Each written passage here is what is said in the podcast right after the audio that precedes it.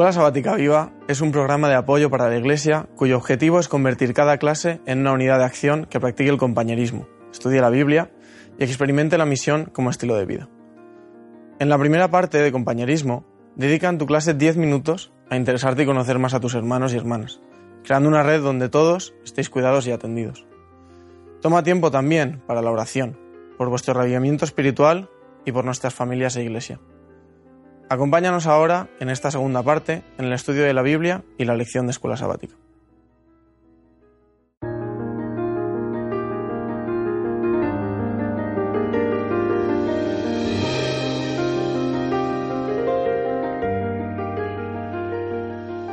Bueno, nos volvemos a encontrar, ¿no? Sí, ¿qué tal? ¿Cómo, ¿Cómo ha ido desde la última vez que nos vimos? Muy bien, ¿Ha ido buena semana. Buena semana, Sí, bien, bueno. todo bien. Me alegra. Estamos con una semana muy interesante. Mucho concepto. Bueno, todo el libro es interesante, ¿no? Los dos libros son interesantes. Semana, esta semana hablamos del llamado de Dios, ¿no? Todo lo que implica el llamado de Dios. Aquí hay toda una serie de implicaciones que tienen que hacen a, a temas de, de pertenencia, a temas de poder, a temas de reivindicación, ¿no? En esta semana, eh, oficiales por un lado y espirituales por otro, ¿no? ¿De acuerdo? A ver, Eric, ¿qué, qué, qué nos puedes decir, qué, qué- nos puedes aportar con relación a todo esto a nivel histórico? Vale, eh, siguiendo un poco con el tema así oficial y demás, eh, me parece interesante recordar que eh, evidentemente los judíos estaban dentro de un contexto político, pero también dentro de un contexto religioso. Es decir, los judíos convivían con otras muchas religiones, con ritos diferentes, con, con creencias diferentes, y que muchas veces estas religiones se iban entremezclando. ¿Vale? Muchas veces cuando un imperio conquistaba a a un pueblo, iban, iban quedándose con sus dioses y con sus creencias, de forma que era una, una especie de asimilación. Esto de todas formas lo veremos más adelante, más en profundidad. Pero simplemente comentar dos casos, los dos casos igual más, más claros que serían el de Babilonia y el de Persia, por el tema de- del, del tema que estamos tratando, y es que eran dos, dos religiones que se podían asimilar en el hecho de que tenían un panteón bastante amplio, tenían muchos dioses, eh, femeninos y masculinos, aparte de los demonios y demás que comentábamos la semana pasada, eh, pero que tenían un dios principal que era más importante que los demás. En el caso de Babilonia era el dios Marduk, que es al que se suele referenciar en la Biblia, y en el caso de Persia era Aura Mazda. Eh, también me gustaría resaltar que en estos dos cultos había un aspecto de legitimación del poder. La, la religión era, la religión era un, un medio para legitimar el poder, de, el poder real, en este caso. Y el ejemplo más claro que tenemos es porque en el caso de Persia, por ejemplo, los reyes eran considerados dioses también, eran considerados el enviado del dios, en este caso Aura Mazda, para hacer su, su labor aquí. Esto lo vemos en, en otras muchas civilizaciones, ¿no? En Egipto con los faraones, eh, la adoración de los emperadores romanos, ¿vale? Siempre la religión está un poco metida en este tema de, la política, ¿no? De, que hay que legitimar el poder. Y a mí eso me parece una de las, una de las diferencias más claras con respecto a los judíos. Es decir, los judíos sí que es verdad que los reyes tenían una parte muy importante dentro de, dentro de la religión. Al final, pues ellos muchas veces mm, dirigían al, al pueblo en cuando hay que adorar y cuando no, pero sí que se, se busca una diferenciación muy grande entre el rey no es el sacerdote.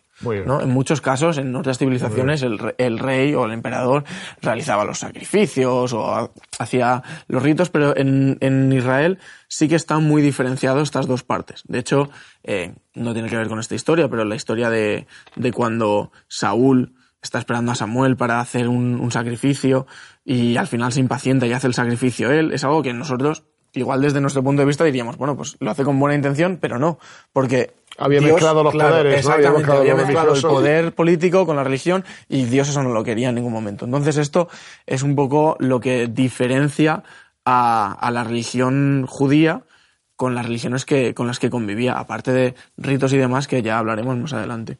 Muy bien, Muy qué bien. interesante, ¿no? Como Sí, hay, la verdad que claro, sí. claro, ellos están en este contexto. Es el Claro. contexto que ven. eh, y además, esto que tú decías de los reyes, mm, dioses y tal, cuando uno lo ve en países modernos como, la- como por ejemplo, en este momento hay países como Tailandia, en que el rey de Tailandia es casi un dios ¿no?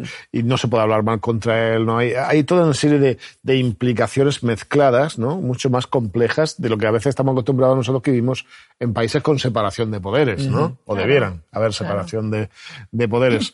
Muchas gracias. Estamos en un momento, con relación al llamado de Dios, que mm, hay una vuelta, va a haber una vuelta de un grupo, ya había, habido unas vueltas previas, pero va a haber una vuelta de un grupo en la época de, de Enemías, pero hay un llamado en el proceso, ¿no? Y hay un momento especial, un momento profético, ¿no? Que es como si dijésemos, eh, eh, de aquí arranca eh, alguna de las profecías más largas de la historia de, que aparecen en la Biblia, ¿no? Claro, eh, este periodo es muy importante porque aquí arranca el periodo de la profecía de los 2300 días. Y esta profecía la tenemos eh, registrada en Daniel 9, donde, bueno, yo sé que la mayoría de nuestros eh, oyentes o gente que nos ve sabe un poco acerca de esta profecía, pero bueno, para, para recalcarla, dice en Daniel 9:24, 70 semanas están determinadas sobre tu pueblo el, el, término determinadas es separadas, cortadas, de algo que es más grande, cortamos un trozo. Es decir, tomamos un, de una, algo muy grande, tomamos un, un Exacto. bloque. Y lo que se hace es aplicar el principio día-año, que todos sabemos en la Biblia, eh, cuando se habla de días, en realidad eh, estamos hablando de, de años. Pero lo importante aquí, o sea, en la escuela sabática tiene un esquema muy interesante que lo podéis ver todos, en donde están explicados estos periodos. Pero a mí, donde quiero resaltar la idea, es en el tema de los decretos. ¿Por qué? ¿Por qué el decreto? Porque cuando empieza, ¿no? Claro, porque pues es cuando empieza este cuando periodo empieza, claro. y como existen tres decretos, entonces muchas veces no sabemos, pero ¿por qué realmente fue el de Artajerjes y no el resto? Entonces, eh, el texto dice en Daniel 9:25, dice, ¿cuándo comienzan los 490 años o las 70 semanas? Desde la orden para restaurar y edificar Jerusalén hasta el Mesías príncipe habrá siete semanas y sesenta y dos semanas y se volverá a edificar, y esto es lo importante, la plaza y el muro en tiempos angustiosos. Entonces, claro, como hay tres decretos, pues muchas veces nos liamos. Bueno, ¿cuál es el verdadero? Entonces, existen tres. El primero, el 538, Ciro el Grande, es el que da un decreto y les dice, vale, volver con Esdras a Jerusalén y restauráis el templo. Pero si nos acordamos del texto de Daniel, dice también restaurar la plaza y los muros. Entonces, el de, el Ciro no dice nada de esto, entonces ese es un primer decreto, de hecho van hasta Jerusalén y empiezan con el templo. El segundo sería el de Darío, en el, que, en el 519, donde dice restaurar el templo.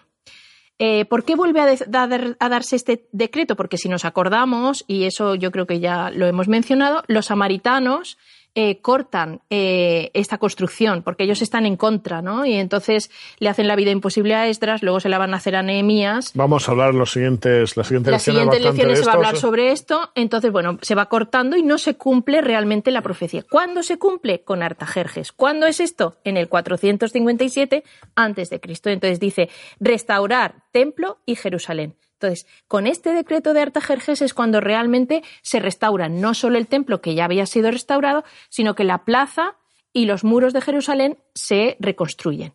Y entonces, por eso nosotros tomamos como inicio de todo este eh, tema profético el año 457. Ni Ciro ni Darío dispusieron las medidas necesarias para que esto se cumpliera y además una cosa que quiero resaltar es que el templo y las murallas no tenían un sentido solo físico, es decir, para fortalecer eh, que otros pueblos no atacasen a Jerusalén, sino que además es cuando se constituyen las instituciones religiosas y civiles, es decir, se convierten otra vez en una nación. Y esto es lo importante también. De hecho, eh, eh, muy bien resaltado que es Artajerjes el que, el que realmente da un, un decreto que se, se preocupa más por el hecho de la reconstrucción física o económica del pueblo, más también por el, por el tema político. De hecho, una de las medidas que le propone Esdras es una especie de autogobierno, Exacto. de forma, de forma de que, claro, si ellos, o sea, si los, él lo plantea de la forma de que si los judíos están contentos políticamente, es menos probable que quieran eh, separarse del imperio. Además, como comentábamos eh, hacía una semana, estamos en un momento en el que el, el imperio, el imperio persa necesita el, que el camino hacia Egipto esté libre. Vamos, vamos a entrar en un momento de, re, de, rebeliones y demás, y a ellos les va a interesar tener a los judíos contentos. Entonces, realmente, políticamente es, un, es, es algo bastante lógico. Y, como bien dices, mm, es muy lógico pensar que este último decreto, que se preocupaba más que por el tema físico, por el tema de la salud política del pueblo sea el que, el que tomemos en cuenta. Mira una cosa, los persas habían comprendido, ellos quieren, a diferencia de, de, otros imperios, que el pueblo tenga su identidad, ¿no? Los pueblos que están en sus atrapías. Ellos tenían tres opciones normalmente del sistema de gobierno que, que solían practicar. Una era la dinástica, es decir, elegían reyes locales. Claro, esto es un problema cuando ellos empiezan, empiezan a pensar en la provincia de, de Yehud, de, de Palestina. ¿Por qué? Porque eh, si era dinástico, y que es el caso que sucede con Zorobabel, por eso no hay el apoyo que tiene Zorobabel, si es descendiente de la dinastía de David, ellos, mm, hay toda una connotación mesiánica, ellos esto no lo podían permitir, ¿por qué? Se les, se les iban a revelar. Había una segunda opción que era la tribal. Y aquí, pero allí no era posible, porque ya había tantas tribus mezcladas, mm, de acuerdo, que hubiese ese problema. Entonces, ellos deciden, y eso es lo importante del decreto de Atajerjes, que Yehud, Jerusalén sobre todo, va a ser una ciudad-templo. Sí. ¿Vale? Esa es la clave.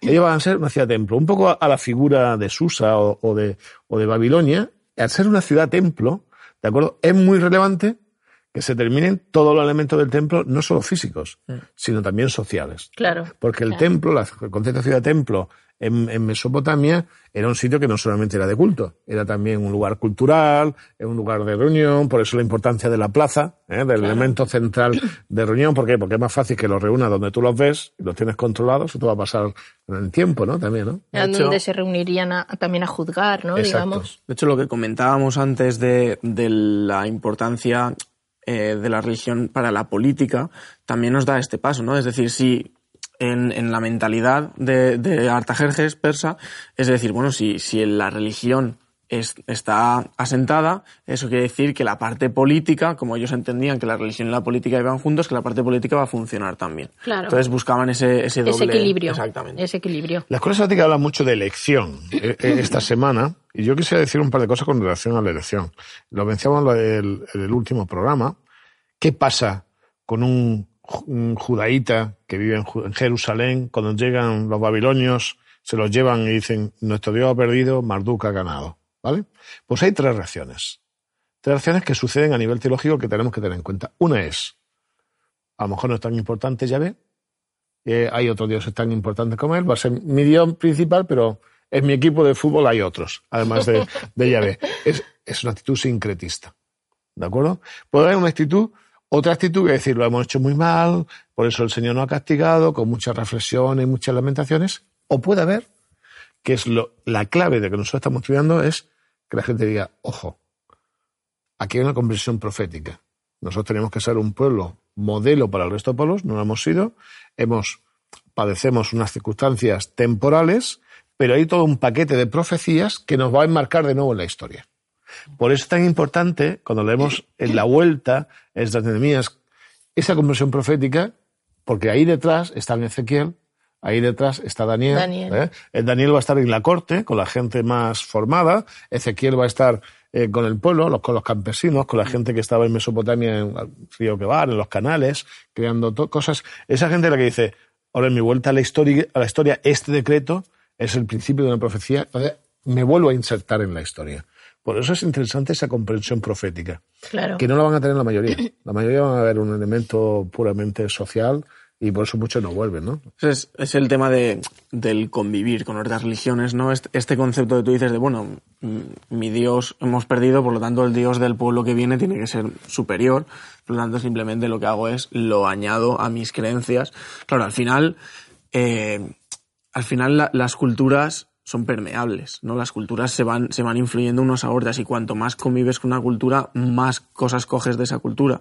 Y además los antiguos imperios, como también veremos, lo hacen de forma activa, es decir, ellos tienen interés en que su cultura se traspase a los pueblos que van conquistando. Entonces esta, esta concepción de, de bueno, igual no tanto de que ha sido profético, sino simplemente el, dios rival es, es más poderoso, no, vamos, es bastante lógica. Y en lo que dice Eric, yo creo entender entonces un poco el tinte que tienen estos libros, que a nuestra vista a veces nos pueden parecer, casi no lo son, pero nos pueden parecer un poco radicales. Claro, si tú observas, observáis los libros proféticos más universalistas, más abiertos a todo el mundo, son de momentos en los que no hay una presión de identidad. Ahora ellos viven una presión de identidad brutal. O sea, pueden dejar de ser lo que son. Entonces, como reacción vamos a encontrar un momento en que decimos, no, no, perdona, esto es así. Punto. No entramos a discusión, no podemos ser asimilados. Que seguramente en otras circunstancias el diálogo hubiese sido de otra manera, ¿no? Pero aquí tiene que ser o es así o desaparecemos como pueblo, ¿no? Es que esa es la historia. ¿Y qué os parece la idea de Artajerjes? Porque él dice, vete a adorar a tu Dios. Bueno, también lo va a decir Ciro y Darío, pero Artajerjes es como, él tiene esa idea de que realmente tienen que volver a Jerusalén y volver a, a crear una nación lo que tú has dicho es interesante, pero ¿cómo veis vosotros que Artajerjes vería ese Dios? ¿Qué entendería él de nuestro Dios, no? Porque, ellos ven a través de la gente que tiene cerca, ¿no? Ellos van a ver, mm, en algunos casos, a través de Estras y a través de, de Nehemías, ¿no? Que esto pasa mucho en toda la vida, ¿no? Hay gente que políticamente se aproxima más a, una fe porque ha visto a alguien, ¿no? Que tiene una identidad, por ejemplo, en el caso de Nehemías, era un copero, como decíamos los otros días, pero es un copero que está al lado del rey. Y curioso, el texto dice la reina, pero en el original la palabra que uso para reina es la favorita. Mm. Bueno, eso es otro, tema. Bueno, eso sería otro tema. Para, para, discutir y tal. O sea, que era amiguete, era amiguete de la gente que estaba cerca del, rey. Por lo tanto, era alguien que, que influía. Quiero decir que qué importante es que la gente que está cerca de, de algunos lugares tenga su idea clara, su identidad clara, sepa dónde está para poder luego producir este tipo de influencias. A mí es que eso me llama la atención porque digo, ¿qué Dios vio que le dijo, no, no, vete y cumple la voluntad de tu Dios? O sea, pensemos que era el rey, que podía haberle dicho, eh, no me vengas con tonterías, ¿no? Pero... También, también es, es importante que el, sentido de la oportunidad, o sea, la oportunidad no lo es todo, porque como decíamos, ¿no? Es de y Nehemías, pues lo que tú has comentado, eran amiguetes, tenían acceso al rey, pero realmente, si ellos no hubieran tenido, como hizo Esdras, que se preparó un plan muy bien estructurado y demás, y Nehemías, que se informó mucho antes de hablar, si, si realmente, si el plan que ellos proponen no está claro, no tiene unos objetivos marcados, no, no es lógico, eh, igual, si el, si el rey hubiera dicho que no, se hubiera acabado ahí, no hubieran habido más decretos, no hubieran habido más nada, porque además la historia, que, que luego es lo que hace que, que Artajerjes se medio arrepienta un poco, la historia estaba en contra de los israelitas por el tema de rebeliones y todo el tema. Exacto. Entonces. Por eso que llama la atención, ¿no? Tuvo mm. que ser un gran ejemplo, ¿no? Para... Esto nos hace pensar que a veces tenemos en la religión algunos conceptos mágicos, ¿no? Decimos el elegido. Y elegido es como que, guau, ¿no? Lo coges, una musiquita celestial y, ya está. No, elegido es una persona que lleva tiempo en relación con Dios, que se prepara, que hace cosas. Moisés era un individuo formado, Pablo era un individuo formado, eh, Nemías Estras era súper formado. Y sobre esto, Dios elige, quiero decir, porque no es una cuestión que él te toca y ya está. A ver, Dios puede hacer eso. También hay, claro.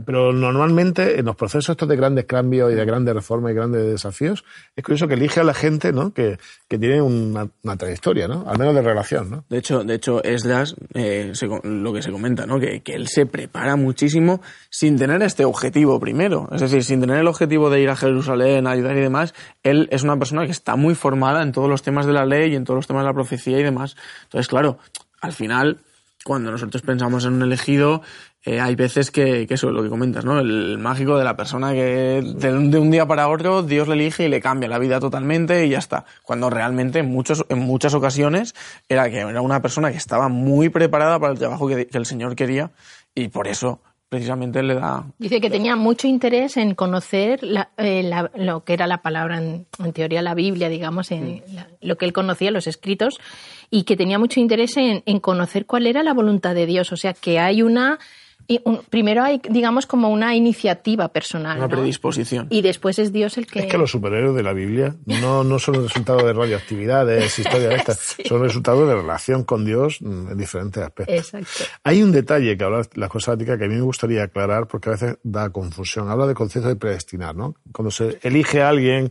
con anticipación. Y esto a nosotros nos chirría. ¿eh? Predestinar, ¿eh? ¿qué pasa? Que alguien no decide libremente, si decide libremente. Yo quiero decir un par de cosas. Aunque la escuela sabática dice que hay gente que está predestinada, y hay algunos casos, Sansón, por ejemplo, ¿no? Eh, está preparada para algo. Casi siempre que la palabra aparece, tanto en textos tan antiguos como de algún del texto del Nuevo Testamento, no habla tanto como que Dios dice tú vas a ser así y no tienes otra opción, sino que Dios prevé ¿eh? qué es lo que tú vas a hacer. ¿Vale? E, esa es la niña, de hecho, en el Nuevo Testamento, unos textos que usa Pablo, eh, el, el, término va así. Va así Es decir, mm, hay un grupo de gente y yo preveo que estas personas van a hacer esto. Que es cierto que hay casos en que se prepara, hablamos del caso de Sansón, se prepara con una alimentación, con una característica, es cierto, Pero ya veis, Sansón la mayoría de su vida no hizo lo que tenía que hacer. O sea, poca predestinación en el proceso. Usó su libertad lo que quiso y, como lo quiso. Quiero decir que aquí Edra y Nehemías estaban preparados, estaban pensados por Dios, Dios lo había previsto, esta gente, pero ellos también aceptan, ¿no? Claro. A mí me gusta mucho la frase que dice que Dios es el Dios de todos los recursos. Hay solo una cosa que no puede hacer, y es obtener nuestra voluntad. Él no puede forzar nuestra voluntad. Ahí ese paso lo tenemos que dar no nosotros. porque no quiere. No quiere. porque quiere que tengamos libertad. Y no es su naturaleza tampoco, ¿no? Entonces, pero es muy bonita esa idea, porque dice, bueno, yo te ofrezco todo, te doy la oportunidad, te doy todo y tal. Tú decides. Y ellos decidieron, ¿no? Y esas decisiones cambiaron la, el mundo en, en diferentes condiciones. ¿Tienes algún texto, Esther, que quisieras que compartiésemos? Que... Pues sí, mira, hay un texto de Elena de White de White que está en Profetas y Reyes, en la página 499. Es muy interesante. Escuchad. Dice, la diligencia en cumplir el deber señalado por Dios es una parte importante de la religión verdadera. Los hombres deben valerse de las circunstancias como de los instrumentos de Dios con que se cumplirá su voluntad. Una acción pronta y decisiva en el momento apropiado obtendrá gloriosos triunfos, mientras que la dilación y la negligencia resultarán en fracaso y deshonrarán a Dios. Si los que dirigen en la causa de la verdad no manifiestan celo, si son indiferentes e irresolutos, la Iglesia será negligente, indolente y amadora de los placeres. Pero si los domina el santo propósito de servir a Dios y a Él solo, su pueblo se mantendrá unido, lleno de esperanza y alerta. Tela marinera. A ver, a ver. Yo ya sé que el, eh, Ellen White tiene un vocabulario propio de la época victoriana y que alguien lee esto, un chaval joven le lee esto y no se entera de la mitad de lo que has, dicho. ¿Qué es lo que está diciendo el texto? El texto está diciendo es que muchas veces, por culpa de que somos negligentes, ¿Negligente qué es? Negligente es. Un adolescente a lo mejor lo sabe. Negligente es que. no sabes, las cosas que tenemos, sabes lo que tienes que hacer, pero, no, lo haces, pero no lo haces. o lo dilatas. O, lo haces mal. O lo dilatas. O, dices, bueno, ya lo haré mañana. Ahora y flojito, ¿no? Entonces, dice que los dirigentes, pero dirigente puede ser cualquiera, puede ser los maestros, puede ser los pastores, puede ser un miembro. En alguien, ¿no? sí. Dice que si, eh, si lo toman con dilación, es decir, si no hacen, no actúan en el momento preciso, sino que lo dejan estar porque eh, no pasa nada, eh, la Iglesia no se verá bendecida eh, tanto como podría si realmente actuásemos en el momento correcto y adecuado en el que se suceden los acontecimientos. Y esto es muy interesante porque eh, si nosotros tuviésemos esa iniciativa de actuar rápidamente en el momento necesario, dice que la Iglesia se vería fortalecida y muchos de los problemas que van pasando por culpa de no atajar en el momento adecuado no se produciría. Pero no podríamos hacer cosas premeditadas o es que esta comprensión es después de un proceso de reflexión, de meditación. tú tienes que estar preparado, digamos, y luego ser capaz de reconocer el momento apropiado para hacerlo, ¿vale? Porque igual lo que, lo que dice aquí, ¿no? Eh, si te dilatas, es decir, si tardas mucho en, en tomar la acción, igual ya no sirve. Por ejemplo, en el caso de Esdras es, muy claro. En el caso en el, que, en el momento en el que Esdras le pide a Artajerjes todo, todas las cosas que le pide, entre ellas un montón de dinero y de oro para decorar el templo, que nosotros lo leemos y a veces y dicen, madre mía, se, la ha jugado, porque realmente está, está estirando el lazo. Resulta que está en un momento en el que a Artajerjes le conviene estar en buenas relaciones con, con Israel, porque tiene una revolución en, en Egipto y necesita estar en buenas manos.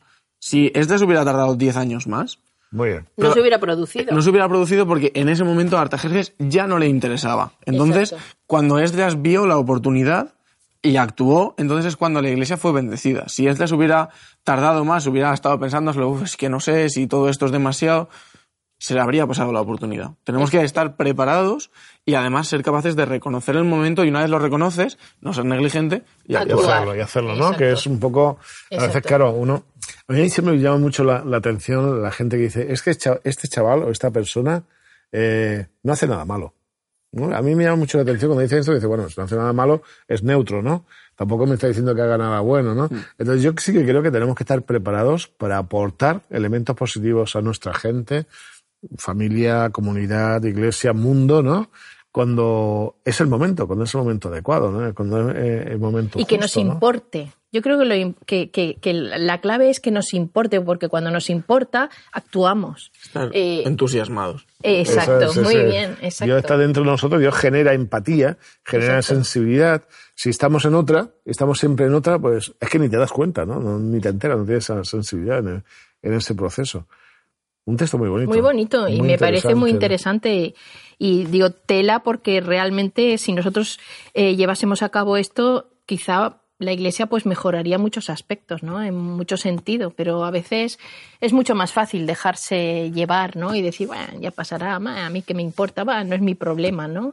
Pero no, o sea, lo que tú has dicho, ¿no? Ellos buscaron el momento porque estaban preparados y en, y, en otras circunstancias no se hubiese dado, ¿no? Entonces, aplicar eso a nosotros hoy en día en nuestra Iglesia, en, en nuestra vida también espiritual, ¿no? O sea. Si esto fuese una película de Hollywood de cierta época, de cierto periodo, hoy día quizá no tanto aquí acabaría la historia. Es decir, ellos reciben el llamado, son súper guays, ¿no? llegan ante los reyes y dicen esto y los reyes actúan. La semana que viene vamos a ver el proceso del día siguiente de comieron perdices ¿eh? y fueron felices. Es cuando llegue la oposición, ¿no? Así que animamos a todo el mundo, ¿no? A que, vea la escuela sabática de, de, esta semana próxima y que vea un poco la oposición y sobre todo cómo se hace frente a la oposición, ¿no? Cómo se resuelve. La oposición la, siempre la vamos a tener, ¿no? Muy bien, pues muchas gracias. Pues nos vemos, que vaya bien. la tercera parte de la Escuela Sabática Viva, usa 10 minutos y analiza. ¿Cómo podemos aplicar lo estudiado? ¿De qué manera puedes compartir tu esperanza con las personas que te rodean? Animamos a cada unidad de acción a tener una experiencia más allá del sábado. Cread vuestro propio proyecto misionero. Programad en vuestras casas reuniones para orar y confraternizar. Buscad un tiempo en la semana o en el sábado por la tarde. Gracias por acompañarnos hasta aquí y querer que tu escuela sabática sea un proyecto lleno de vida. Nos vemos la semana que viene.